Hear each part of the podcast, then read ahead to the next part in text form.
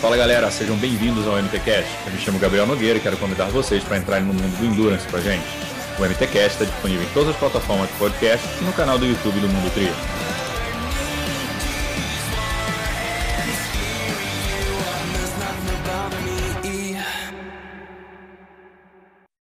Sejam bem-vindos a mais um episódio do MTCast. Estavam com saudade? Pois é, ficamos aí duas semaninhas focando nos conteúdos para o Ironman Brasil, mas agora estamos de volta e um convidado muito especial, Rafael Turtera.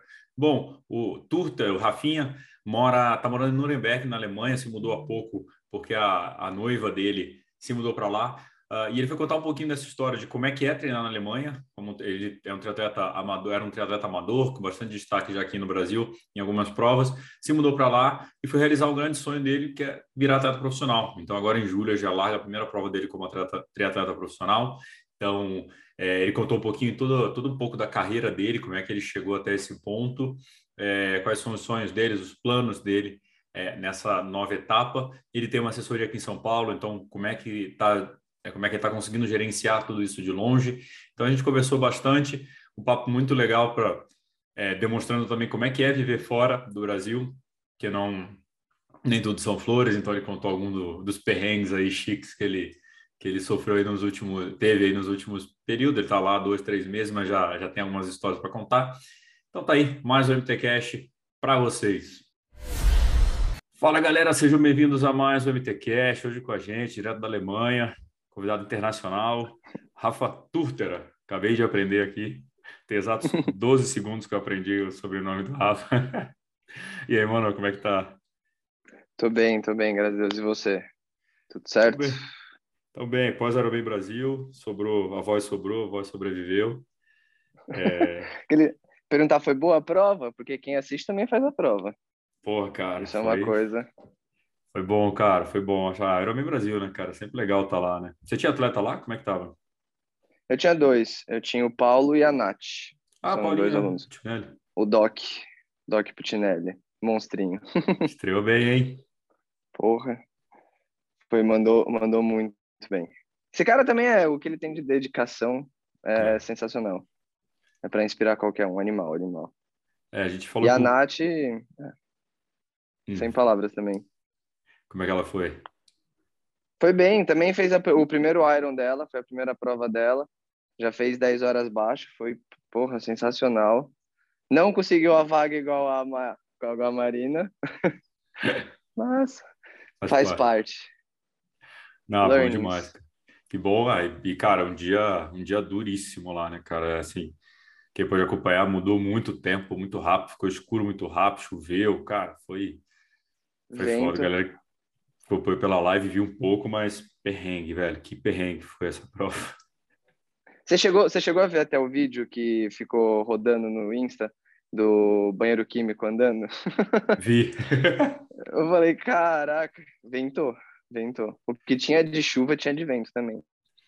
É, quando Coitado. entrou o vento, cara, o, eu tenho aqui um, tinha um, o poste de saída da T1, é, foi embora, cara, voou. E eram os caras tentando segurar, parece que era em cima de bike. Cara, entrou um vento muito forte. Você tem ideia, o sinal da live caiu. Por causa do vento, cara. Nossa. Caiu a internet. Mas, foi, tinha, mas tinha atleta no, fazendo a prova? Pedalando? Foi, foi Porque bem... se entra um vento... Porque se entra um vento desse, quem tá com a roda fechada ainda, sofre. Foi... Cara, os prós já estavam lá pro quilômetro 20 e pouco, 30. É, é por aí, os amadores... Ah, foi no começo. Foi, foi. Foi no começo, La então. Largou, a gente largou, sei lá, 6h40, tava bom. É, isso foi 8 horas, mais ou menos, 8h15. Então, tipo, foi, foi tenso, cara. Virou noite, assim, cara. Foi terror e pânico. Eu vi, eu vi as fotos. Eu vi. a galera ficou brincando, falando que tava fazendo Iron de noite. Eu tô. Todo mundo chegou tomando sopa, né? Nossa. de noite. Pra ficar quentinho. Vixe, céu. Bom, antes a gente acabou já começando o papo aqui, mas falar dos nossos patrocinadores, a Z2 Foods está com a gente já há bastante tempo, então vamos deixar aqui o link na descrição do episódio para quem quiser comprar com um cupomzinho de 16% do Mundo Tri. E quem estiver assistindo a gente pelo YouTube, tem o QR Code aqui em cima, onde você pode clicar aí direto para o site. E aquele pedido do blogueiro, né? Segue, compartilha, comenta, manda para os amigos, assina o nosso canal. Essa semana do Ironman Brasil aí foi muito especial para a gente, número de seguidores novos. Então, aproveita aí, já senta o dedo aí para seguir nosso conteúdo. Rafinha, vamos começar aí do começo. Então, cara, quantos anos já de triatlo?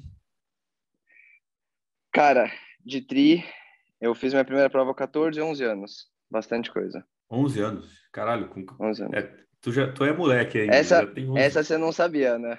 Caralho. Como é que... Eu ouvi teu podcast no Três Lados da Corrida, pessoal lá, então eu, eu ia gravar com eles, falei, cara, deixa eu ouvir algum podcast deles aqui para entender um pouquinho mais, né, ver a dinâmica. Conheci os caras, mas acho que eu tinha ouvido um outro episódio, falei, pô, deixa eu ver o do Rafinha aqui, é, já mato dois de uma vez, né? É, consagra todo mundo. E, e lá, é, você falou um pouquinho desse teu começo, né? Mas explicando para a galera que você mexia, você já era muito ativo, né? Sempre no esporte, seus pais sempre incentivaram, né? Como é que foi isso, Rafinha, na infância? Cara, minha família é, vive do esporte, né? Tanto até que meus pais têm uma assessoria esportiva, então o trampo deles é... Eu venho, na verdade, da corrida, então posso dizer que minha bagagem em si veio tudo da corrida. Então, vim lá de trás, vim aprendendo, vim, vim vivenciando. E digamos que aquela época de moleque que gostava de jogar videogame, eu tive. Só que era tipo, vamos, vamos, final de semana, vamos correr, vamos fazer sei lá o. Puta, peguei gosto. Fiz de tudo um pouco, né? Desde o tri, assim, corrida, triatlon, já fiz jiu-jitsu, já fiz é, competição só de natação, já fiz futebol, já fiz basquete, então posso dizer que eu vim de fato do esporte em si. Gosto, deliro com essa com essa questão de suar, sabe? Gostar da, da famosa endorfina. E de tantos esportes assim, por que que o por que que o triatlon acabou ficando de tantas coisas aí que você experimentou? Eu gostava muito de basquete, mas eu não, não cresci muito. Futebol eu gostava de jogar no gol, também não cresci muito. Jiu-jitsu, cara, é legal, mas puta, não não foi. E meu, o tri é, o tri é fantástico, junta as três modalidades que eu gosto. É, hoje eu falo que eu gosto da natação porque eu tinha uma, um ódio eterno pela natação. É, mas o que eu gosto é, eu gosto da adrenalina. Eu gosto, cara, eu sou aquele cara que eu pego a bicicleta, às vezes eu gosto de fazer umas maluquices. Então, quando eu tô pedalando, eu gosto, eu curto, correndo eu gosto de me matar, então me vi no triatlon em si por diversos fatores. E também ajudando por conta dos meus pais em si, que já vivenciaram toda a corrida. Então, eu ia para o parque toda semana, duas, três, quatro vezes na semana estava no Ibira. Então, eu via o pessoal correndo, eu via a gente começando a correr, fazendo os primeiros 10K, 21, maratona, se superando, batendo RP. Pessoas que sonhavam em fazer sub 3 horas e meia, hoje já fazem duas horas e sei lá quanto na maratona. Então eu vi, eu peguei o gosto uhum. de, por diversos fatores, sabe? Tanto até que hoje eu tô com 25 anos, eu comecei, assim, eu falo que eu comecei a trabalhar com eles, é, é que é foda falar que é trabalhar, né? É. Mas eu falo que eu comecei a é, estar nesse meio da corrida com 11 anos, que foi quando é, minha mãe me incentivou muito a me trazer para esse mundo, principalmente da corrida, é, me levar a praticar atividade física e ela começou a me levar para o parque. Ela falou: ah, vamos correr uma prova de 5 km. Eu fiz uma prova de 5 km, peguei o gosto. Ela, meu, se você treinar, fizer isso, sei lá o que, a gente pode fazer uma de 10, beleza. E assim foi indo. E aí comecei a correr com 11 anos, pituco, bem pirralho, pequenininho, e foi indo. E aí você acha que eu sou louco, né? Eu comecei com 11, meu irmão começou com 8, então só para você entender como vem da família. Ele foi criado também assim. ou não? Não, o meu irmão ele foi seguiu para uma outra área completamente diferente. Só que ele leva a corrida como hobby. Ele se diverte, ele gosta de fazer uma meia, ele gosta. Nunca fez maratona, tá? É, mas ele gosta de fazer uma provinha de 10K, gosta de correr. Ele, ele gosta de, de levar isso de fato como um hobby. Uhum. Ele foi para a área de TI, totalmente diferente. Ele totalmente é o que tem mais diferente. juízo. Essa família é que tem mais ele juízo. Ele é o que aí. tem juízo. É o que tem juízo, literalmente. E, é o que se ferra de trabalhar. Mas, cara, imagino que nessa é, essa vivência também te trouxe também um lado competitivo, né? Que acho que, tipo, pô, você pode fazer 5, você pode fazer 10, você pode fazer 10 para 50, você pode fazer 10 para 48, para 45 minutos, e aí começa. É, como é que também foi lidar com isso de não deixar que essa competição estragasse a parte lúdica, digamos assim, do esporte? Que você era uma criança, né? 12 anos não é criança, mas é um moleque que está começando a se. A chance de se frustrar é muito grande, né? Se você ficar só competindo, né? Só. É que, é que eu falo assim, a competitividade é, todo mundo tem. Todo mundo tem essa questão. Ah, eu estou correndo, uma pessoa me passa, eu vou querer pegar. Isso é natural. Todo mundo tem. Você pode falar que não, mas, cara, tem. Você correndo num pace de, sei lá, 6, 6 e 30, como correndo no pace de 3, 2 e pouquinho, entendeu? Existe essa competitividade. O meio que eu vim, que eu falo que a assessoria dos meus pais é muito família, tem essa questão de competitividade, óbvio, é, rolava umas provas de revezamento, essas coisas mais lúdicas, só que era uma questão muito mais família. Então, tipo, vamos correr, corria um pouco, corria com um, corria com outro.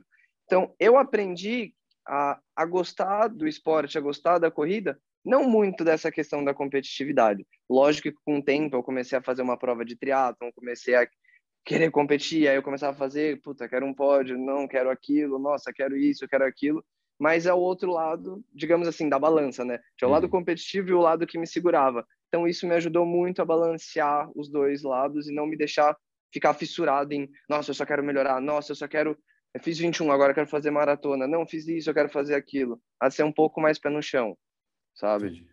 Então, entendi. E, e quando... esse foi meu lado sortudo. Ah, entendi. Assim. Conseguiu. Como é que é o nome da assessoria dos teus pais? Chama Ludias. Ludias, boa. Aqui de São Paulo? Sim, sim. Boa. É legal, eu acho que hoje eu já faço teatro há bastante tempo, não, acho que quase igual você, acho que oito ou nove anos. É, e quando você vai fazer uma provinha de corrida de rua, você vê a diferença da galera, que você vê esses grupos assim da galera correndo, você fala, que legal, tipo, a galera tá lá, tipo, ah, vou fazer Sim. 10k para duas horas. E a galera tá se divertindo pra caramba lá, É legal esses, é. esses grupos de corrida, assim, essas assessorias. Sim. É, é o que eu falo, hoje em dia, é, aqui na Alemanha não existe isso, é totalmente diferente. Aqui tem os clubes que o pessoal fala, mas não tem assessoria em si. Você quer treinar, por exemplo, tem um horário, um dia da semana que o pessoal se encontra e treina, mas não é isso, ah, vamos lá, vamos correr e ir junto. Não, não tem. Isso aqui é crew, igual tem aí em São Paulo também. Mas aqui não tem como existe assessoria, acho que não tem no mundo inteiro, só no Brasil, principalmente em São Paulo, que é muito forte. É, e uma coisa que é muito louco é muito louco, é assim, tem todos os tipos de assessoria. Tanto é que hoje eu tenho a minha, que fica em São Paulo, e eu não trabalho mais com os meus pais. E é super ok, porque cada um tem o seu objetivo. O objetivo deles, no próprio nome, é Ludias Assessoria Esportiva e Qualidade de Vida. Eles falam que é mais voltado para a qualidade. Tem a performance, tem atleta que busca performance, tem, mas o foco deles é nessa longevidade. Uhum. O, o, meu lado, assim, por mais que eu fale, ah, é performance, é competitividade, é isso e aquilo, de fato tem. A gente, é, por eu ter vivenciado, por eu ter crescido junto com eles, eu trouxe essa questão de família também para o meu meio, para dentro. Só que eu tenho esse lado mais competitivo de performático. E quando eu falo performático, não é tipo assim, um cara que vai correr e só corre abaixo de quatro. Não, não é isso, entendeu? É aquele cara que está começando a correr, quer melhorar, quer fazer os primeiros cinco, quer evoluir, quer fazer dez, e quer seguir o processo e quer evoluir. Isso é performar, uhum. entendeu? É o cara entender, a pessoa entender que ela quer evoluir, que ela quer ser melhor competindo com ela. Tudo bem, se ela quiser competir com outras pessoas também, cada um tem esse objetivo. Mas entendeu? Tem esses dois meios. Assim como diversas outras assessorias. Tem assessoria que gosta de fazer treino em grupo, tem assessoria que gosta de ser menor, mais individualizada. Tem para todo mundo entendeu? Tem para todo mundo. Boa, vamos chegar na tua, tua assessoria aqui já já. É, e que lado, e, e, quando que, beleza, no triatlo, gostei do triatlo, tô ficando lá, e você começou a levar o triatlo de uma forma um pouco mais séria, tipo, e aí sim falar em performance, em competitividade é, dentro do triatlo. Você fala, porra, eu quero ir bem, eu quero ir para as cabeças, eu quero ganhar essa prova. Quando é que você começou? Como é que foi teu começo, digamos, mais, cara, vamos embora, agora eu quero que eu comecei com 14 anos, agora eu quero que isso seja um, um, um dos principais pontos, os pratinhos dos pratinhos da vida que eu tenho que equilibrar. Eu quero triatlo, mas eu quero triatlo para ir para as cabeças. Ó, eu eu passei por um, diversas etapas, vamos dizer assim. É, eu fui um moleque que fiz minha primeira prova de triatlon com 14 e a minha segunda prova de triatlon foi só tipo com 18 anos. Então o que aconteceu nesse meio tempo foi que assim, eu fiz o triatlon e ao mesmo tempo eu queria fazer outros esportes. Então eu aprendia do triatlon, fazia o triatlon, aí eu comecei a fazer o jiu-jitsu, como eu falei, eu jogava basquete, eu jogava isso, eu, jogava... eu fazia de tudo um pouco. É, veio também questão, a questão da, é, de escola, de se formar, de viagem, de faculdade, de, é, cursinho, faculdade. Então, acabei deixando um pouco de lado, óbvio. Então, não tive esse lado competitivo. Então, de fato, eu comecei a focar muito no tri quando eu tinha 18 para 19 anos, é, só que eu sou um cara muito intenso, então eu com 18, 19 anos fiz minha primeira maratona, é, aí já fui direto, já fiz um meio Iron, Aí depois já fui direto, fiz meu primeiro Iron em 2017, com 20 anos. Era até o moleque, a pessoa mais nova da prova. Aí fiz 2017, 2018, 2019, tudo em Floripa. Então eu pulei algumas etapas. Hoje eu tô dando uns passos para trás e vivenciando. Que eu queria passar por tudo, eu queria fazer tudo. Eu era muito intenso, entendeu? Hoje eu sou mais pé no chão. Então fiz, passei por tudo isso. Então de fato comecei com 18 para 19 assim a vivenciar mais o tri. E, e aí, sim, eu acho que não, não deve ser o conselho que você dá para os atletas hoje, mas não. já chegar e pular eu direto, fa... fazer Iron... É, faz o que eu falo, não faz o que eu faço. Mas a gente aprende, entendeu? Uhum. E é lógico, se chega uma pessoa para mim e fala assim, não, eu só quero fazer isso. Do meu lado, como treinador, eu vou tentar virar para ela e falar assim, meu, vamos tentar começar aos poucos. Não, eu só quero isso. Tá bom. Então vamos tentar achar uma forma de você fazer aquilo. Porque hoje em dia você sabe, o triatlon é muito forte no Ironman. Uhum. É Ironman. Fazer é. Ironman, Ironman, Ironman. Isso todo mundo fala. Acho que você for pegar vários podcasts, todo mundo fala, ah, o pessoal vem, principalmente quem é, quem é dono de assessoria, quem é treinador, o aluno vem falar com você porque quer fazer Ironman. Se você, eu tenho, cada um deve ter várias histórias, né? Eu tenho uma história de uma pessoa que veio falar comigo que ela queria fazer um Ironman que era esse ano, era seria essa prova, né? Falou uhum. comigo dez meses atrás. E eu nunca esqueço dessa história. A pessoa chegou para mim, ah, eu quero fazer um Ironman, só que eu tenho pouco tempo. Eu consigo treinar, tipo, 40, 50 minutos por dia e não é todo dia. Aí o que, que eu pensei? Treinar três, quatro vezes na semana. Nos primeiros três meses eu treino natação, depois nos próximos três meses bike, nos últimos três meses corrida, aí eu faço a prova. Eu fiz assim, você tá de sacanagem com a minha cara, né? E aí vem o meu lado tentando explicar. Lógico que essa pessoa não quis falar mais comigo, ela sumiu. Mas se isso foi uma história comigo, imagino que não vem para as outras pessoas, entendeu? É, é muito louco. Ver, ver. É, é Pô, eu, que, eu queria fazer o Ironman assim também, véio, treinando 40 ah, minutos por dia fácil, só. né? aí eu animo fazer Ai, outro, Deus. cara. Aí é bom. Cada Pô, história, viu? É, e, Cada história. Mas, cara, eu fico, eu fico feliz quando você, é, essa pessoa não segue, porque, assim, hoje a gente tem uma concorrência muito grande entre assessorias e acho que sempre vai ter alguém que vai procurar alguma, alguma assessoria vai acabar aceitando alguém, e eu acho que tem que ser responsável nesse sentido, porque realmente a galera quer pular muitas etapas, é, e, cara, às vezes não é saudável, o cara não vai conseguir, o cara tá arriscando a própria saúde, nesse caso desse, dessa pessoa, ele, pô, ele não ia terminar a prova, se terminasse a prova, ele ia terminar Sim. bem, bem é, e acho que é legal quando vê essa responsabilidade, porque é grana, é grana. Que, pô, é um aluno novo, é uma grana que vai te pagar por 10 meses de ciclo, mas não vale, né, cara? Não é a todo custo, não é assim. Sim. O que eu, é uma coisa que, assim, eu peço para os alunos, quando vão começar comigo, é um atestado médico, é que passe com um médico que comprove que a pessoa esteja apta para fazer aquilo. Tem diversos processos, tem anamnese, tem isso, tem aquilo, tem diversas coisas.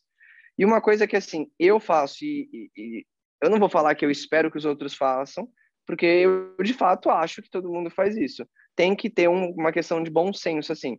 Uma pessoa quer fazer um Ironman como primeira prova, tudo bem, você vai fazer, só que, meu, vamos alinhar, vamos estruturar tudo certinho para que você tenha tempo para poder fazer aquilo no momento certo. Não estou falando que não, não vai fazer só daqui 3, 4, 5 anos, vamos primeiro fazer sprint olímpico. Que aí você também embodeia a pessoa. Uhum. Se a pessoa tem um sonho de fazer isso, de fazer aquilo, a nossa função é de chegar para aquele aluno, para aquele atleta, e mostrar o melhor jeito para poder fazer aquele objetivo. Só que ao mesmo tempo você também precisa mostrar para ele que, ó, tá, então a gente precisa entrar num consenso, num bom senso, assim, é, num, num, consenso, no caso, hum. que é, tá, vamos fechar esse tempo para você poder treinar e você precisa disso, disso, disso e daquilo. Alinhar com a pessoa. Ah, eu não consigo isso, isso, isso e aquilo. Cara, então você não consegue fazer, entendeu? Vamos ser francos. Ah, mas eu só consigo treinar uma hora por dia. Cara, desculpa, eu, não é que eu não vou aceitar. Eu vou falar assim, meu, eu não consigo trabalhar com você dessa forma porque eu tô botando a sua vida em risco hum. e eu tô botando o meu nome nisso daí. Então, tipo, não dá, entendeu? Tem que, tem que ser viável. E, Rafa, bom, você veio da família que já tinha assessoria.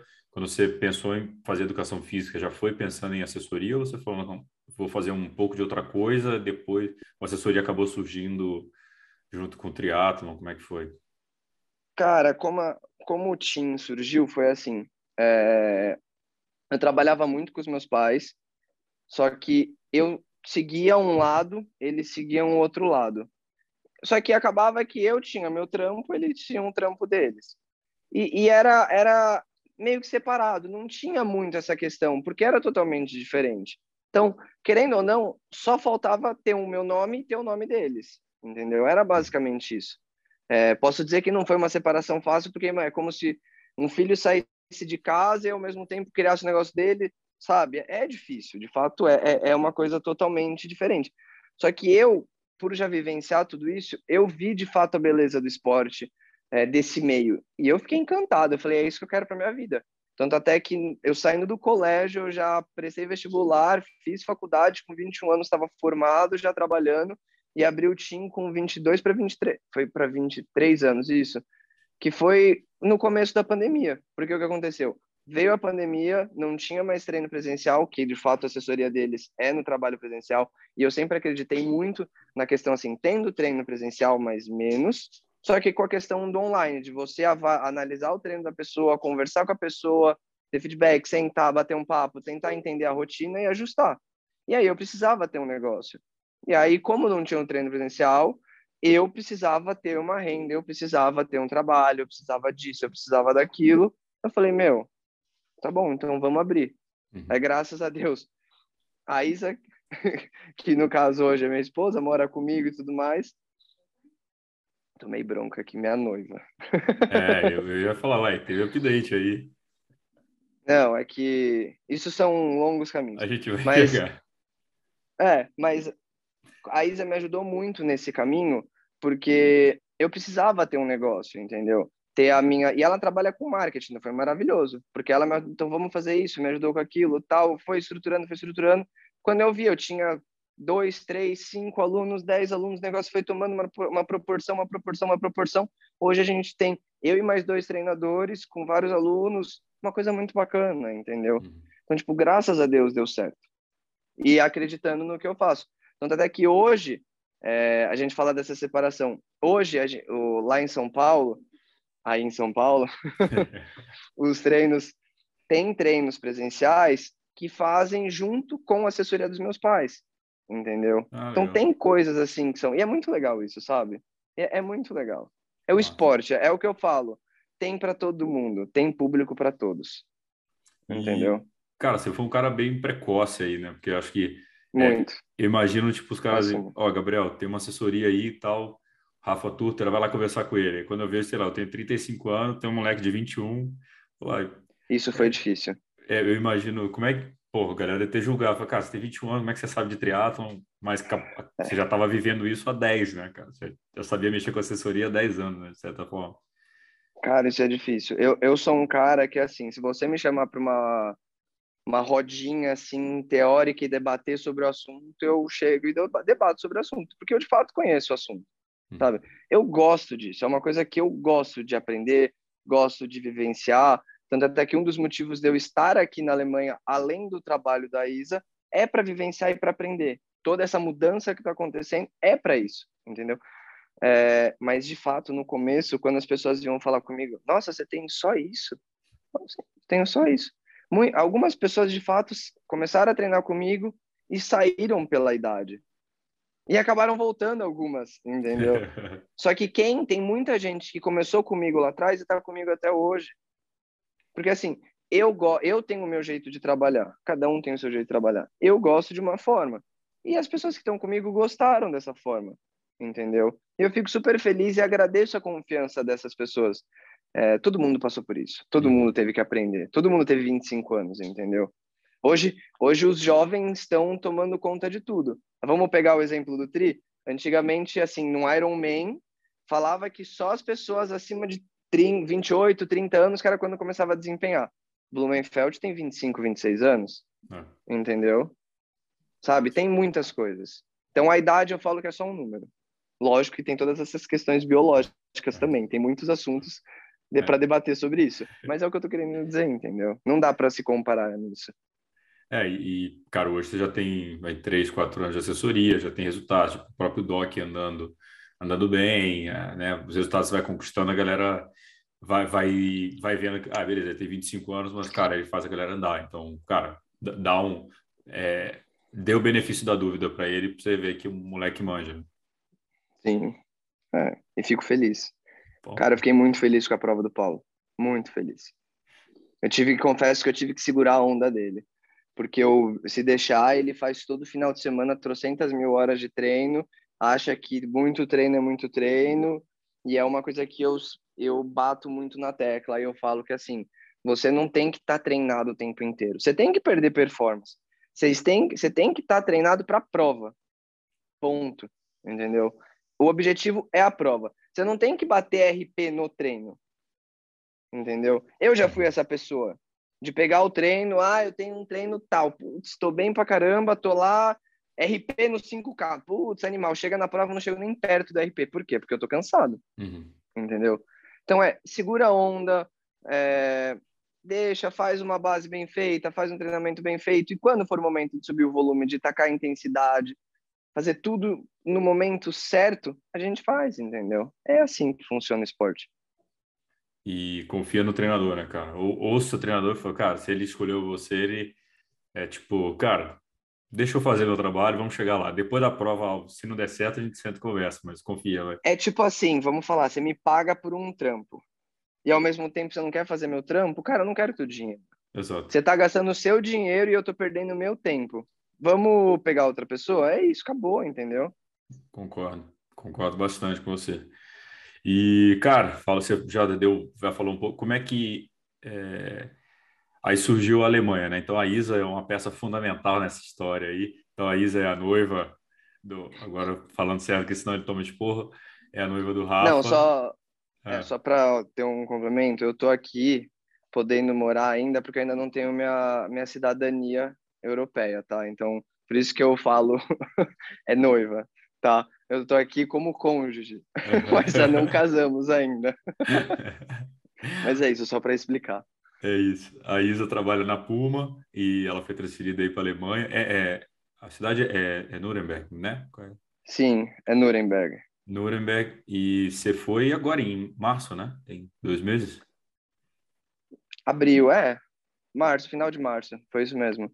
Tem dois para três meses já, é isso mesmo. E... Nossa, como passa rápido. Passa rápido. A Isa tem um mês a mais, né? Você foi depois, né? Não, ela chegou. Ela chegou acho que dez dias antes. Por conta dessa questão da residência, eu tive que hum. antecipar tudo. Foi uma uhum. correria. Foi uma correria assim. Cara, foi um mês que eu não conseguia nem treinar direito. Esquece treino. Foi tipo.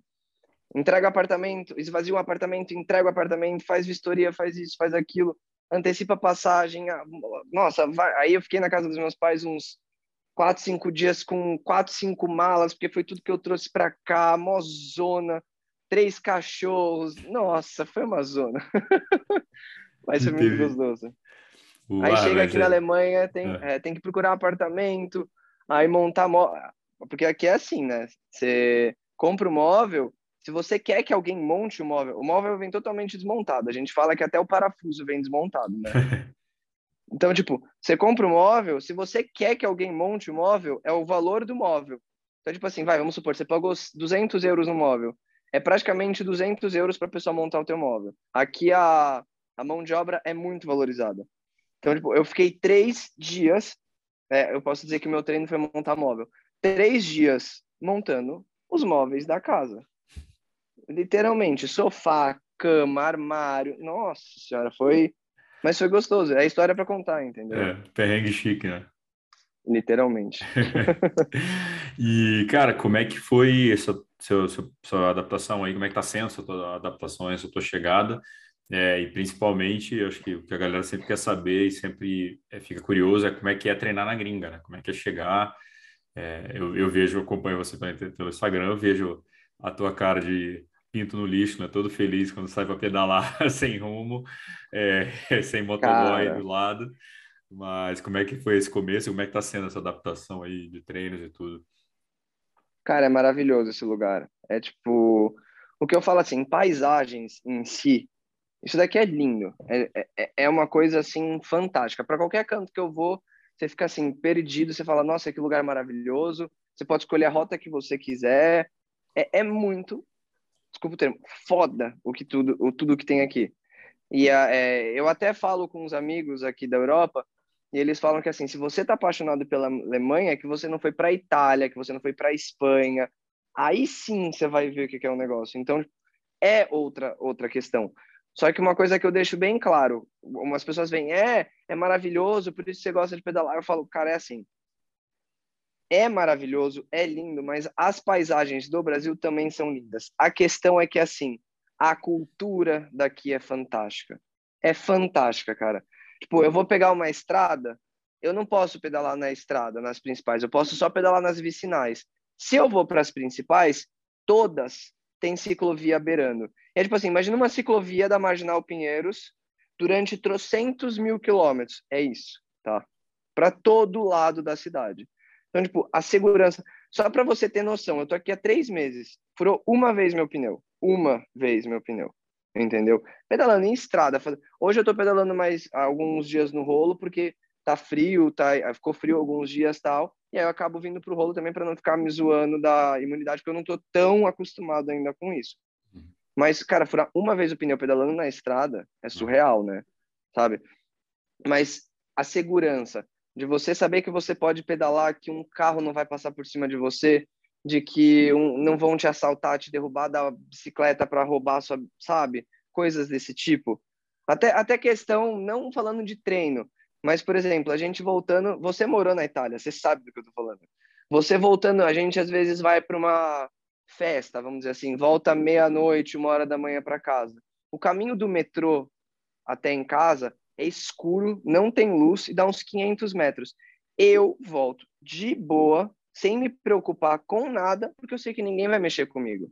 Entendeu? A Isa às vezes vai trabalhar, vai viajar, vai fazer as coisas dela e volta sozinha para casa de madrugada, sem problema nenhum. Eu tô totalmente despreocupado. No Brasil, ela foi seguida uma vez por um cara de bicicleta, saiu para correr, isso morando na Vila. Nossa. Vila Nova Conceição, ali perto do Ibira, um quilômetro do Ibira. Então, tipo, Barro perto do Ibira, ela foi seguida, entendeu? Sabe? É, é complicado, sabe? Sim. Essa é a grande diferença daqui. É. É, agora, assim, uma coisa que eu falo, o que não tem aqui, assim, a gente tem as piscinas públicas, que a gente fala, que a gente paga uma taxa, que tem a taxa lá que é diária, que é quase 5 euros, ou você paga uma taxa semestral, que aí você paga 200 euros e você pode ir quantas vezes você quiser, que é o que foi o que eu fiz. Só que, por exemplo, eu vou nadar num lugar que tem uma raia só. A galera é muito sem noção nadando. É muito sem noção. Você é, é, é já viu uma. É, imagina um nado de peito de costas. É, é, tipo isso que o pessoal ama, que é impressionante, sabe? Então tem os lados bons e tem os lados ruins. Uhum. Cê, é, por exemplo, aqui existe fax, cara. Fax. Você tem noção? Tipo, a gente foi falar de uma cobrança de um negócio que a gente foi ajustar. Que aí no Brasil tem que você faz tudo pelo site. Aqui é um fax que a gente tem que mandar. Eu não sei nem o que é fax, só... entendeu? Fax, quem fazia isso era minha mãe, talvez minha avó, entendeu? Tipo isso que eu tô querendo dizer. Aqui tá no fax, velho. Não dá, tem coisas que não dão. Pix, o que, que é Pix? Esquece, você vai pagar, chega dois dias depois na conta do cara. Cara, é, você vai... é engraçado. Você, você vai sair, você precisa do documento impresso. Você não pode andar sem um documento. Não pode. Entendeu? Se você tá sem documento e alguém. Um dia a gente foi numa festa, eu tava com aquele RG que você pega pelo celular, sabe? Uhum. Peguei, mostrei pro cara, ele, não, esse não serve. Eu, é meu RG. não, você precisa de um impresso. Você tem algum documento impresso? Eu, não. Fui barrado da festa porque eu não tinha documento impresso. Eu fiz assim, não é possível. É muito, é muito antagônico, Entendeu? né, cara? Na Itália, é, que você falou, comentou aí, né? Eu morei dois anos e três meses. Cara, é, de, é a mesma coisa, assim. Tem a parte de, da educação e algumas coisas. Acho que o, o, alemão é mais pragmático nisso de educação, é mais... É, o italiano é mais, mais zona, né? É mais bagunça ali, tipo... É mais... É, é latino. Então, é, na Alemanha a gente vê várias vezes, as poucas vezes que eu fui à Alemanha, você tem o metrô aberto, você entra, só que você tem que ter o ticket. Tipo, mas ninguém te cobra o ticket. Na Itália, se isso acontecer, ferrou. É, é, vai ser, vai ser o caos. É. Mas aqui é, aqui eles têm, têm cobrança, assim. Eu já vi uma vez, já me pediram uma vez o ticket. É, e eu já vi eles também cobrando de, um, de uma família que não tinha ticket. Cara, é 60 euros a multa na lata, top, aqui, ó. 60 euros. Não, e, e acho Entendeu? que você fica é, é, é, é, socialmente não aceito, né? Então a pessoa passa literalmente vergonha Sim. e fica, cara, você você está quebrando a confiança do, de todo mundo, né? É, é mas eu lembro, cara, dessas bizarrices de, de papel e tudo. Uh, eu, eu tô passando por uma bizarrice agora, que é o seguinte: eu saí da Itália já tem dois anos, o banco onde trabalhava mandou todas as informações, né? eu dei a saída, devolvi o imóvel, tudo certo me cobraram uma taxa de lixo, que é a taxa de lixo, de lixo lá anual, que continuou chegando. É, aí eu falei no banco, falei, cara, o que, que aconteceu? Gabriel, você tinha que ter mandado um e-mail só para a prefeitura disso, mas, cara, eles sabem que eu não moro mais na Itália. Eles não, não avisam tinha nada. Tinha que ser desse negócio. Então, assim, é, chegou, tô, a gente vai até resolver esse negócio agora, mas é, teve muita coisa burocrática. E, assim, eu pô, trabalhava num banco, que o banco é o maior banco da Itália, é hoje. E eu falei, pô, banco gigante, 80 mil funcionários, negócio gigante. E aí a gente fazendo programa de trainee, fazendo reuniões e tal. É, aí, eu, aí os caras sugeriram para criar um produto de crédito. Eu falei, ah, cara, vamos fazer financiamento de carro pelo telefone, porque eu vi que isso não tinha no. Na, lá não, não, existe. No Brasil a galera já está cansada de fazer. Os caras, não, não, Gabriel, isso, isso, não, isso não dá.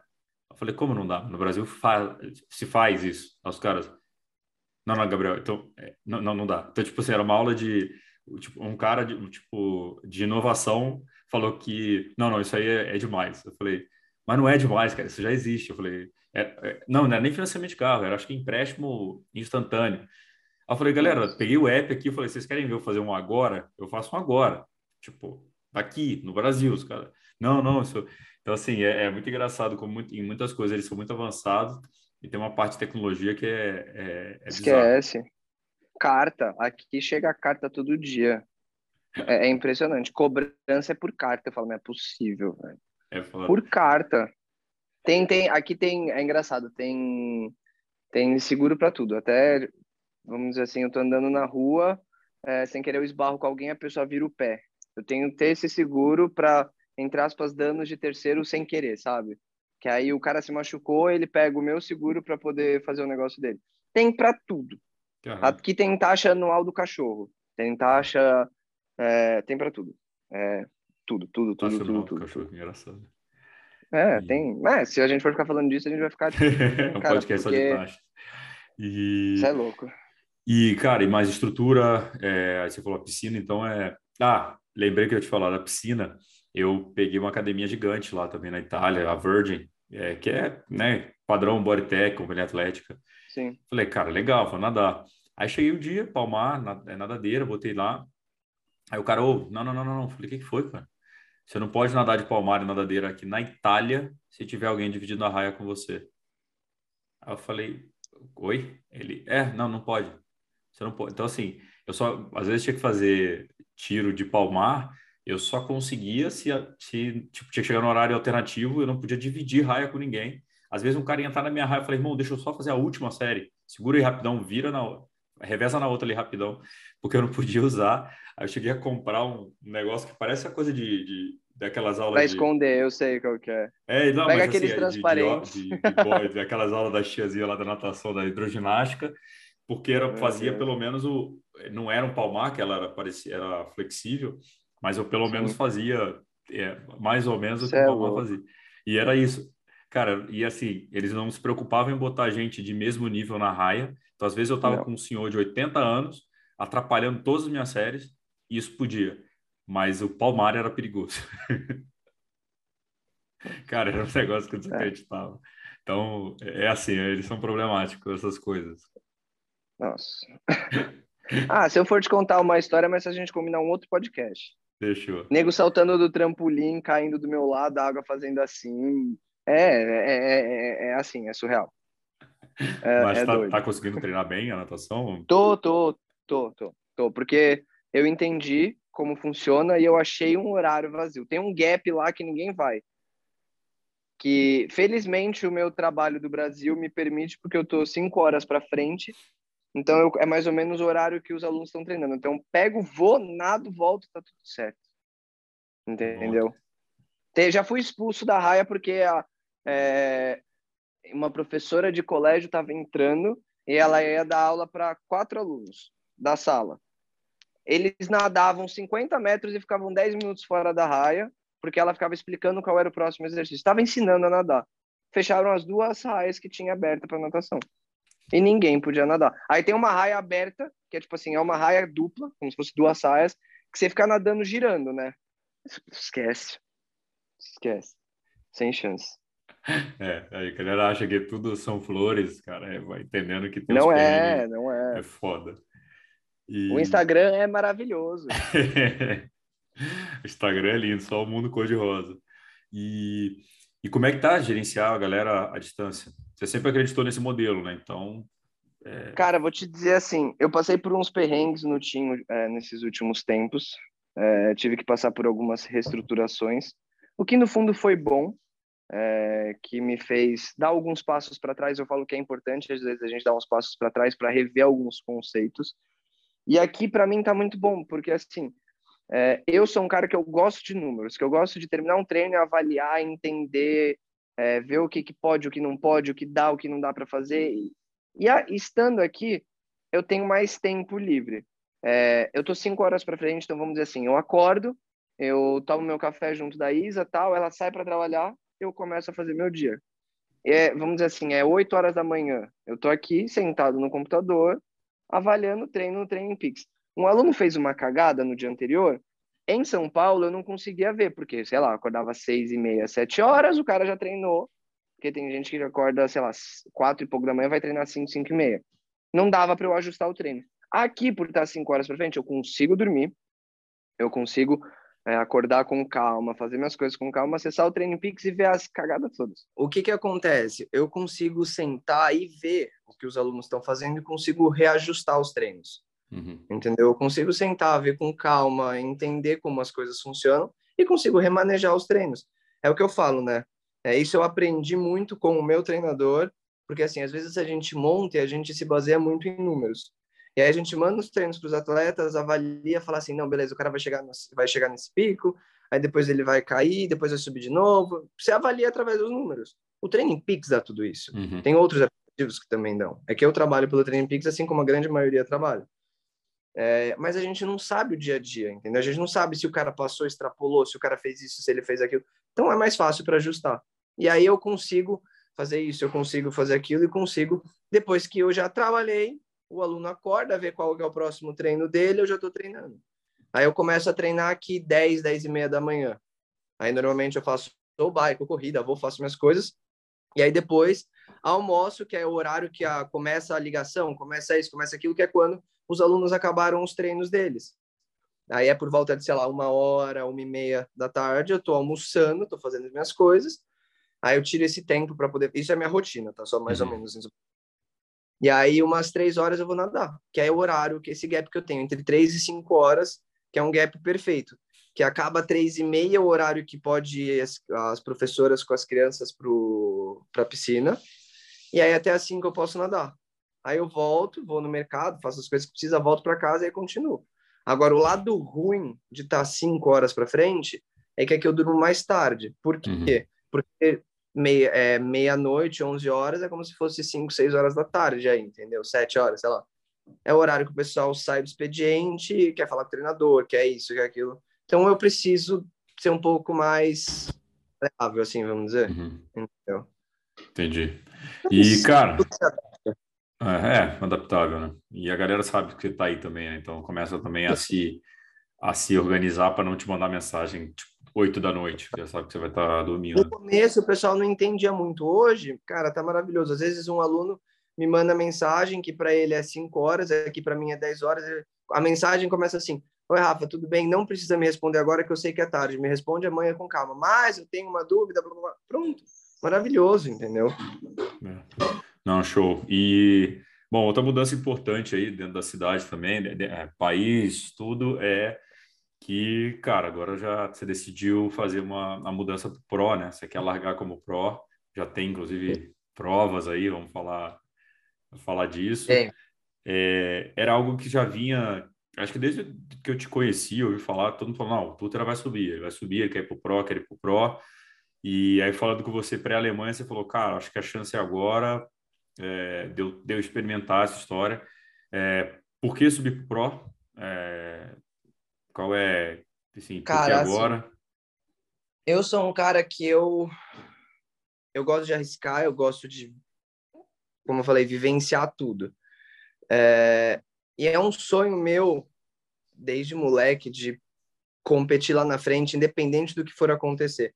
Eu falo que, assim, é, lógico eu vou treinar para ser o melhor do mundo. Só que a gente tem que viver a realidade. Eu vou competir contra mim mesmo, fazendo o meu melhor e tem, buscando evoluir. Mas era um sonho desde moleque. É, por que, que eu não virei antes? Por mim, eu teria virado uns dois, três anos atrás. Eu teria feito o Havaí, que foi em 2019, e ter subido para profissional. Esse era meu plano.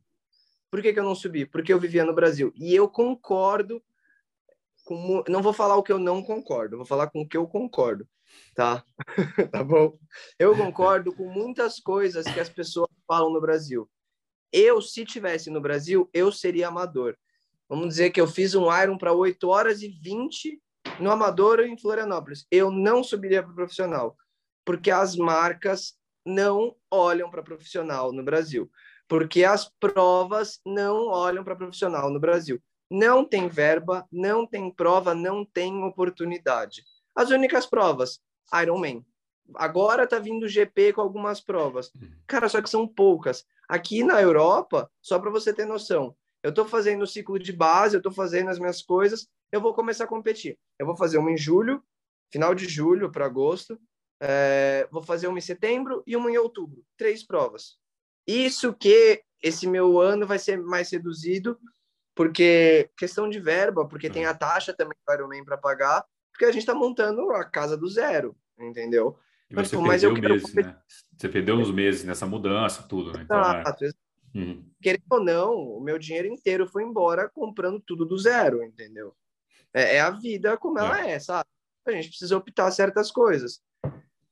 Concordo que no Brasil, morando no Brasil, uma passagem para cá tá absurdo de cara. Eu tava vendo, porque eu fui convidado para o casamento de um dos meus melhores amigos, do Edu e da Lu, só que eu não sei se eu vou conseguir por conta de verba. Tá impossível para ir para o Brasil. Então imagina vocês comprarem uma passagem para vir para cá para competir. Imagina um profissional. Cara, você viu a Pamela o que ela falou?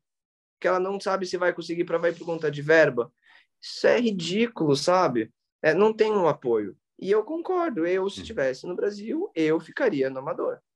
Eu vindo para cá, primeira coisa que eu falei para Isa, eu vou viver meu sonho. Antes mesmo de eu vir para cá, eu já estava mandando e-mail para o Ironman para poder migrar. Já mandei mensagem para a federação para validar. Eles pediram uns testes, pediram... pronto, entendeu? Não pensei duas vezes.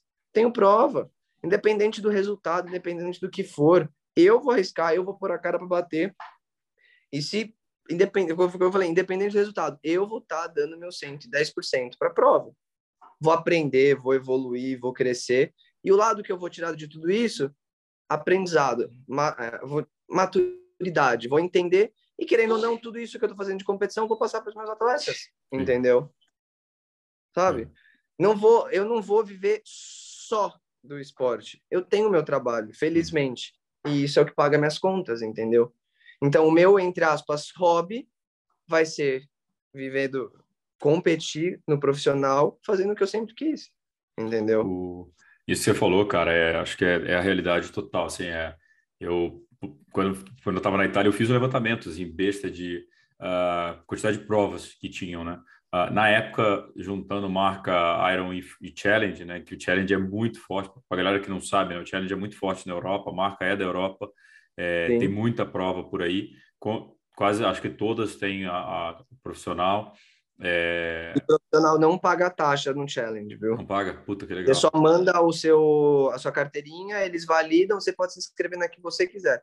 O Ironman que cobra taxa, é uma taxa como se fosse do... é mil dólares. É como se fosse uma inscrição de um full, praticamente. No ano, né? eu posso competir, é, o ano inteiro. Só que você pode é. competir a prova se quiser. Legal, é. O, o challenge tem... Então, assim, eu lembro que eu levantei, tipo, tinha 20 Ironmans, 20 fulls não Ironmans, né? 20 provas de full distance e é, 45 de meia distância, assim, tipo, no de abril até setembro, que é o período que tem competitivo. Então, assim, é um negócio absurdo. E até, cara, por ter mais provas ter, e todas com premiação, é, aí não sei se todas, né, mas a grande maioria com a categoria Pro, é, acaba dividindo um pouco, né? Então, às vezes você pega uma prova que o status está um pouco mais fraco, você consegue uma condição melhor, consegue uma graninha. Então, é, acho que o, o entorno inteiro, né? Todo, todo o meio ambiente, o ecossistema ali vai, vai, vai subindo, porque todo e mundo aqui, consegue beliscar um dinheiro. Aqui até as provas menores, assim, é, vamos, vamos comparar assim, pegar um 3-day, pegar um EV3, pegar um é, capixaba de ferro, sei lá, coisas do tipo, sabe? eles têm premiação para os primeiros colocados. Pode ser menor, mas tem, sabe? É. Provas aqui, por exemplo, de Nuremberg vai ter um triatlon, se não me engano, vai ter uma premiaçãozinha. Pequena, mas vai ter uma premiação, premiaçãozinha. Tem, entendeu? Tem diversas provas e elas pagam, elas incentivam o atleta profissional. Cara, é ridículo. Ou, aqui tem muita gente forte. Muita gente forte. Eu, eu, eu corro num lugar que tem muita gente correndo. Tem uma volta de 3 quilômetros lá, e eu adoro correr. Eu fiz uma volta, aí eu lembro que eu fiz uma volta por dentro de um quilômetro, sei lá. Cara, o com, assim, do Strava é tipo 2,40 e pouco nesse um quilômetro. E são vários, 2,40 e pouco, 2,40 e pouco, 2,50, 2... entendeu? É, é, é, você vê muita gente uhum. forte. É, é, outro nível, cara, é outro nível. Aqui, só pra você ter noção, você conhece o Frederick Funk? Que é um sei, alemão? Sei. É um moleque que tá destacando muito, assim. Ele acabou de ser segundo colocado num 70.3 aqui na Alemanha. Ele mora aqui perto. Eu estava conversando com ele, tentando combinar de fazer um treino. Só que aí vem o outro lado também dos europeus. Eles são muito fechados. Você precisa conhecer a pessoa é. aos pouquinhos. Aí você conhece a pessoa, pronto. A pessoa se abre para você, aí você começa a treinar junto. Então, até você conhecer, até a pessoa se abrir é difícil. No Brasil, não. Você conhece a pessoa, oh, cola aí, vamos. É diferente, entendeu? É. Esse é um outro daqui. É. Aí, cara, eu tava, antes de começar a gravar contigo aqui, tava almoçando com a patroa, e eu falei, ah, não, Rafa vai, vai subir pro Pro, tá? Ela, pô, vai subir pro Pro. Eu falei, cara, lá tem prova toda semana, e assim, pode fugir das marcas grandes que vai ter prova também. É, então, eu falei, falei exatamente isso que você falou. Eu falei, o Pro aqui no Brasil, esse ano, que vai, em teoria vai ser um ano bom, é, a gente tem, teve o GP, é, teve o Full, é, vai ter o brasileiro de meio Porto Seguro, e reza lendo que vai ter uma prova também no final do ano. Então, mas assim, são quatro provas o ano inteiro, é, ou seja, esquece viver de premiação. E assim, o Ironman acabou de acontecer, foi a prova muito, muito e legal. E não é uma premiação, né? Imagina você ralar, ralar, ralar, ralar, ralar, ralar. O primeiro ganha ok um dinheiro, é, entendeu? O, o... E aí tem os impostos que comem uma boa parte. Exatamente, é o que eu ia falar. O Ironman foi, foram 25 mil dólares, então, o Colucci e Pamela ganharam 4 mil dólares cada um, só que são 30% de imposto desses dólares. Então, assim, e demora, o Ironman demora, aí não é, é o Ironman internacional que paga, né? O global que paga, demora um tempo que precisa sair o antidoping de todo mundo para depois você paga a premiação. Então, assim, é um, é um prazo de três meses, quase três meses, para o dinheiro cair na conta. Então, é, e como você falou, as marcas não olham. Então, geralmente, quando o cara tem uma grande vitória, uma grande vitória geralmente tem um bônus atrelado a isso em contrato. Só que se a marca não está olhando, não tem um bônus. Então, assim, geralmente Exato. o cara vai ganhar, do, vai ver do bônus, né? E não, não tem. Então, é, vai ser, acho que a experiência boa, é, cara, é você desse lado e o Andrezinho, né? André Lopes lá também, nos Estados Unidos, que é outro lugar também que tem muita prova para fazer e onde você né? consegue competir. É, É o que só para você ter noção, eu peguei três provas. É... Assim, Fala que são aí. Fala para a galera aí o calendário, então. A que está confirmada já é o 70.3 de Dresden, que vai ser dia 31 de julho. É, o 70.3 de Casca... Ah, esses dois, assim, não confirmei ainda, não peguei a inscrição.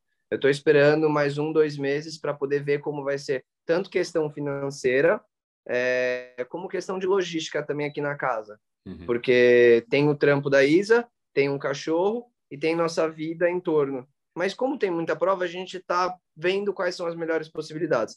Até porque, assim, como eu falei no, numa parte assim da conversa, eu tô sem a minha, eu ainda não tenho a minha cidadania. Eu vou ter cidadania portuguesa, vai uhum. sair até final do ano. Então, eu ainda não tenho, não posso ficar saindo muito. Eu ainda entrada na residência aqui alemã, só que eu estou esperando chegar. Não, cara, vai demorar para chegar, principalmente por conta da guerra. Então, eu vou precisar ir no governo para poder mostrar para eles que eu tenho a prova para eles poderem permitir que eu saia da Alemanha. Eu estou, entre aspas, preso aqui, uhum. entendeu? Então, tem todas essas questões. Mas aí é esse 70.3 de Dresden, dia 31 de julho.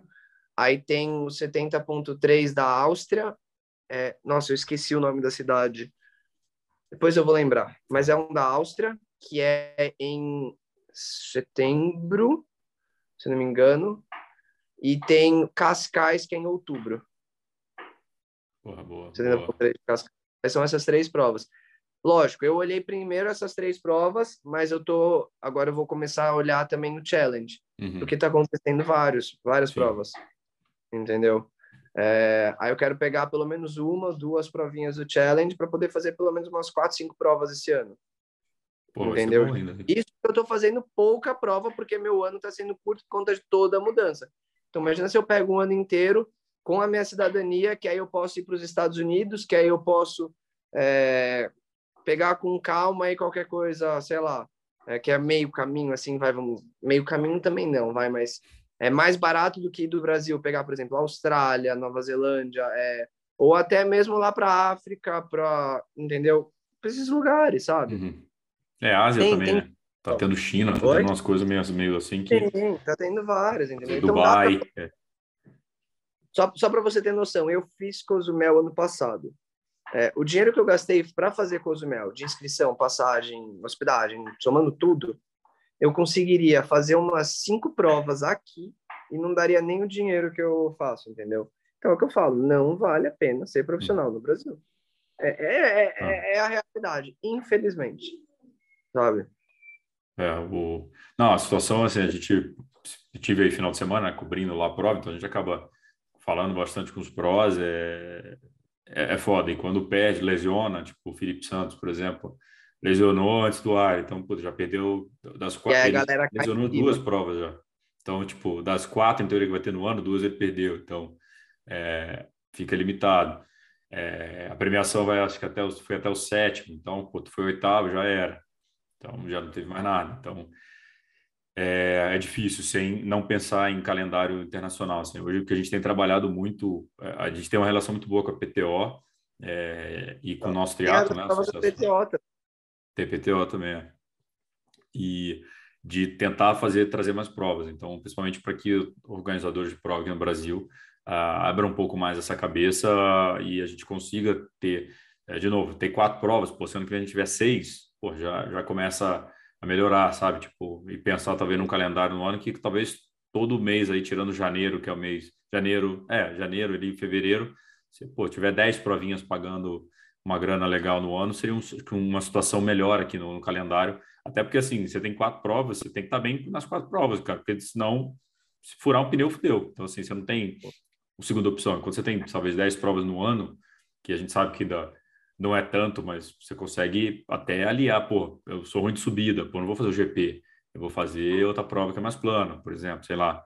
É, é pesadão. Acho que é um, é um sonho da, que a gente tem trabalhado aqui também, dando, tentando dar também prioridade, é, todo todo foco em provas que só só nas provas que tenham premiação para atleta profissional, que acho que é, é o caminho, assim, é, é, o que eu enxergo como esporte. Esporte sem atleta profissional é, é foda, sem referência não dá, cara.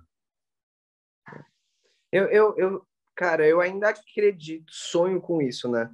De que o não só o tri, mas o esporte em si seja mais valorizado para os profissionais. Porque eu fico muito triste quando eu vejo, tipo, eu tinha, eu vivi, vivi esse lado. Eu via o quanto ser um bom amador atrai as marcas, sabe? Eu via isso, por exemplo, é o que eu sempre batia na tecla, e eu falei já isso. Falei assim, eu aqui no Brasil, por que que eu vou migrar para o profissional, sendo que, vamos supor, eu fiz, faço uma prova, é, vai, Cozumel, por exemplo, eu venci de alguns profissionais, Imagina se eu fosse no profissional, eu seria vigésimo, sei lá. Quem iria olhar para mim agora? Uhum. Fiz amador, peguei sei lá qual posição, com tempo tal. Nossa, ele é muito forte. Sabe, pega, pega o profissional, por exemplo, que fez Floripa, fez 8 horas e 20, sei lá. Pega o Ode, por exemplo. Ele é, ele é conhecido, assim, pelo meio, pela toda a história que ele já veio do amador.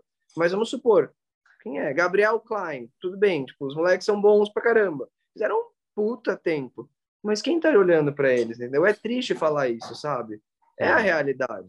Sim. Porque eles estão no profissional, mas se botasse eles no amador, venceriam todo mundo, estaria em destaque, estaria as, as marcas estariam chamando, é, seguidores no Instagram bombando, sabe? Essa é a realidade. É. Então, é, é, é difícil. Sim. É difícil, sabe? E, cara, você falou muito de aprendizado, tudo. É, você tem um plano, assim, qual é a tua expectativa, por exemplo, nesse primeiro ano de Pro? É, é entender a dinâmica, é, tomar na cabeça e... Eu, gravando com o Odd, ele falou, né? É, subir, ir bem no amador e subir para o Pro é... Você quer ser cabeça de leão, ou é, cabeça de gatinho ou rabo de leão, né? É, Cara, como é que você vê isso? Esse primeiro ano, eu até brinco, eu falo assim, eu tenho, eu tenho medo de, de chegar na primeira prova, sair igual um louco e falar assim, nossa, vou abandonar. Não, é lógico que eu vou fazer a, a, Cara, a gente tem que ser humilde. A gente nunca vivenciou isso. Eu não sei como é. Eu, sabe? Tipo, eu vou largar, eu vou dar meu melhor, eu vou tentar acompanhar e ver o que eu posso fazer. Cara, eu sei do meu potencial, eu sei o quanto eu tô treinando e quanto eu tô evoluindo aqui. Eu sei o que eu posso fazer. O que eu não posso é chegar e falar assim, não, tá bom, então vou arrebentar e vou cara, vou tentar acompanhar um Sanders da vida, cara, esquece, entendeu? A gente tem que ser humilde e falar, ó, a gente tá aqui, vamos aqui, vamos tentar passo a passo. Para os caras chegarem lá, eles tiveram que fazer esse passo a passo. Uhum. O Andrezinho, o André Lopes é um cara desse nível, entendeu? Olha o que ele fez em Cozumel, quanto tempo ele tá no profissional para chegar nisso, sabe? Então, tipo, tem que ser pé no chão. Então, esse meu primeiro ano, esse meu segundo ano, não sei. Eu vou dar meu melhor, eu vou arriscar, eu vou cara, vou tentar buscar andar o mais na frente possível, mas sempre sabendo que eu vou estar, tá, ok, respeitando o processo. Ponto, acabou, entendeu? Ser humilde, essa uhum. é a uhum. realidade. É, aquele primeiro ano que vai, vai entender muita coisa, vai apanhar bastante, mas acho que é, deve ser muito, muito legal. Essa mas dinâmica. apanhando que é bom. Claro, não, total, cara. E assim, os caras que estão ali puxando na frente apanharam também, né? É o, é o processo. Já passou, né? É, e, e viver acho que com essa possibilidade de poder fazer várias provas, de poder estar tá alinhando mais vezes, entendendo dinâmica diferente, acho que isso é ajuda Pega, demais. Né? apanhando bastante, né? Pega o Frodeno como exemplo. Todo mundo fala, ah, ninguém bate ele, ninguém bate ele, ninguém bate ele. Quando ele era jovem, ele não ganhou uma prova, tipo, sem ser o, as Olimpíadas. Ele não ganhou. Ele não ganhou. Ele deu, entre aspas, sorte que ele ganhou a Olimpíada. Lógico, ele treinou pra caramba, que foi a uhum. prova da vida dele. Mas ele não ganhava, não ganhou nenhuma prova desse nível, entendeu? Nenhuma. Nenhuma. É. Tanto até que depois das Olimpíadas, ele começou a migrar para longa distância e perdia. Apanhava. É. Hoje, alguém bate ele? Não sei. Entendeu? A gente não sabe. Mas, se a gente for pegar as últimas provas, todas que ele largou, ninguém acompanhava. Então, Sim. tem um processo. Todo mundo tem, cara. Todo mundo tem seja no esporte como no trabalho. Ninguém chega num cargo de diretor, ninguém chega num cargo de sei lá o quê do nada. Sim. Entendeu? Ninguém, ninguém. Essa essa comparação, cara, do, do Frodeno na Olimpíada eu uso às vezes e sempre falo que vou tomar pedrada, porque é isso, tipo, o Frodeno ele não foi campeão mundial da ITU, é, ele teve a Olimpíada, assim, ele, ele era ali top contender, tava top 5, uhum. ali, tá, é o cara que andava lá na frente, mas não tinha ganho não foi campeão.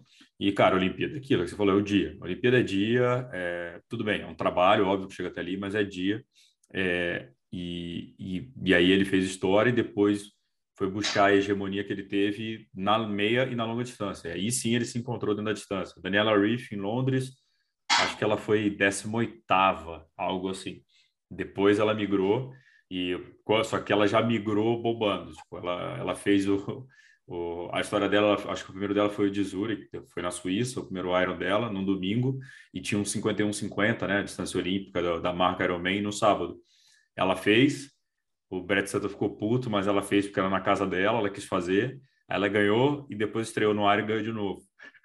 É, mas beleza, era uma atleta ok, lá no final do pelotão, no, na, na, na curta distância, que se achou. Então, é, o, Blumenfeld, eu lembro, eu vi, eu estava em Edmonton 2014, eu acho, 2015, no Mundial de, de Olímpico, é, eu fui fazer. É, ele, cara, saiu um pelote, olha os pelotes, saiu, é, tava o pelote andando, tinha subida, saiu Alistair Brownlee, Reinaldo Colucci e um gordinho atrás, era um gordinho, é, né, cachudão é, da Noruega. Saíram e atacaram, cara. Fizeram esse pedal sozinhos, os três, atacaram, tal, o Colucci foi, o Alisson acabou levando essa prova, o Colucci também sentiu um pouco do, do esforço do pedal, e o Blumenfeld ficou lá para trás, isso 2014 a gente está falando. É, e aí a gente até, estava eu com os brasileiros, virou o bundudinho, que é bicho, o bicho, é, ele é ele é gordinho, não é que ele é gordinho, ele é magro, mas ele é cachudo, ele, ele é esquisito, né? Ele é forte. Ele é forte, ele é... é, é forte, é, às vezes louco, cara. Às vezes ele é meio fordo, fordo, né? Eu aprendi essa palavra recentemente, eu gostei. é, é o fordo. É, e, cara, isso 2014. O cara tem a hegemonia dele em 2020, 2021.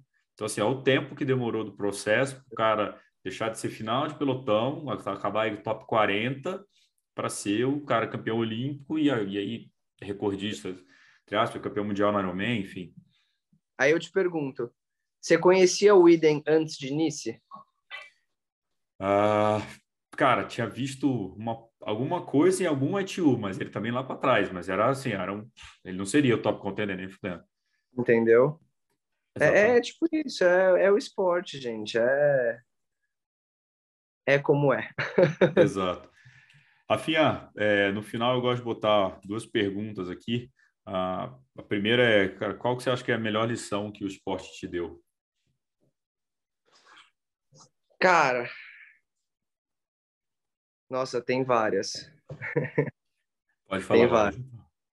Cara, mas a, a, o que mais eu posso tirar assim como aprendizado é que tudo na vida existe um processo. É o que eu falo. Que eu tiro como literalmente como palavra. Eu como eu, falo, como eu falei, eu sou aquele cara que eu sou muito intenso. Então eu direto já quis ir para um Ironman, direto já quis para uma maratona. Hoje eu entendo que para a vida tem um processo, uhum. entendeu? Então, você quer trabalhar, você quer ser um bom treinador, você quer fazer o que for, cara, você tem que começar do zero. Você não vai saber tudo da noite pro dia. É o que eu falo até para pessoa que começa a trabalhar com o negócio, o cara que começa a fazer, meu, sei lá, o cara que vai começar, não, não vou dar um exemplo de, de esporte, mas um exemplo de trabalho. O cara já começa no trampo, tá como estagiário, já quer ser promovido, já quer virar, sei lá o que, cargo gente, calma. Passa por etapas, sabe? Baby steps. É, é, é a vida, cara. Você precisa vivenciar. E assim no esporte. É isso que o esporte me ensinou. Para tudo, sabe? Maturidade. Ponto. Engraçado, né? 25 anos e, e a palavra é maturidade. É legal. É, que mostra que idade é só um número, né? Falam para mim que eu sou o jovem com a alma mais velha que tem. É o Benjamin Button, né? e Rafinha, é... qual que é o teu sonho hoje, cara? Cara, eu não tenho um que eu falo assim, eu tenho vários. Um de fato era esse, que era virar profissional. E o. Cara, eu não, não tenho um sonho assim para falar, eu tenho vários. Eu tenho vários. Um. Criar, sei lá, criar uma família, é, ter uma vida boa, ter uma vida, fazer o que eu amo, é, Cara, não tenho essa resposta. Eu não sei te dizer qual é o principal sonho. O que, que a Isa falou? A Isa gritando aqui no fundo. Comprar uma Bianchi para ela. É um bom sonho, comprar a Bianca para ela. É, é assim, eu sou um cara, eu sou um cara muito metódico. Eu tenho as minhas coisas certinhas, minha rotina, minhas coisas, meu trabalho, e, e, buscando sempre assim, ah, vou fazer uma prova, meu objetivo é aquela prova. Passou a prova, a gente senta, estrutura e faz os próximos passos. Com tudo isso que aconteceu, a promoção da Isa para cá foi tipo assim, em dezembro do ano passado, em Cozumel, começou assim, ó, a prova foi dia 21 de, 21 de novembro. Dia 22, ela teve a primeira conversa com o cara pro negócio. Na semana seguinte, o cara falou para ela aplicar, blá, blá. Aí virou o ano, porque eles falaram, não, agora a gente tá entrando de férias, tal. Janeiro para fevereiro, o cara ligou para ela, foi comecinho de fevereiro, ligou para ela falando assim, não, você foi aprovada, pode comemorar, tal. Eu nunca me esqueço disso. Comecinho de fevereiro. Aí eu, cara, eu fiquei assim, eu falei, eu, o meu plano inteiro, quero estruturar o time para ter um negócio bonitinho, eu tive que fazer muito rápido. Por quê? Porque ela já tem a cidadania italiana, então ela podia vir para cá ó, o mais rápido possível. Então, tipo, foi meio de fevereiro, ela se mudou dia 10 de março. Foi tipo nenhum mês, entendeu?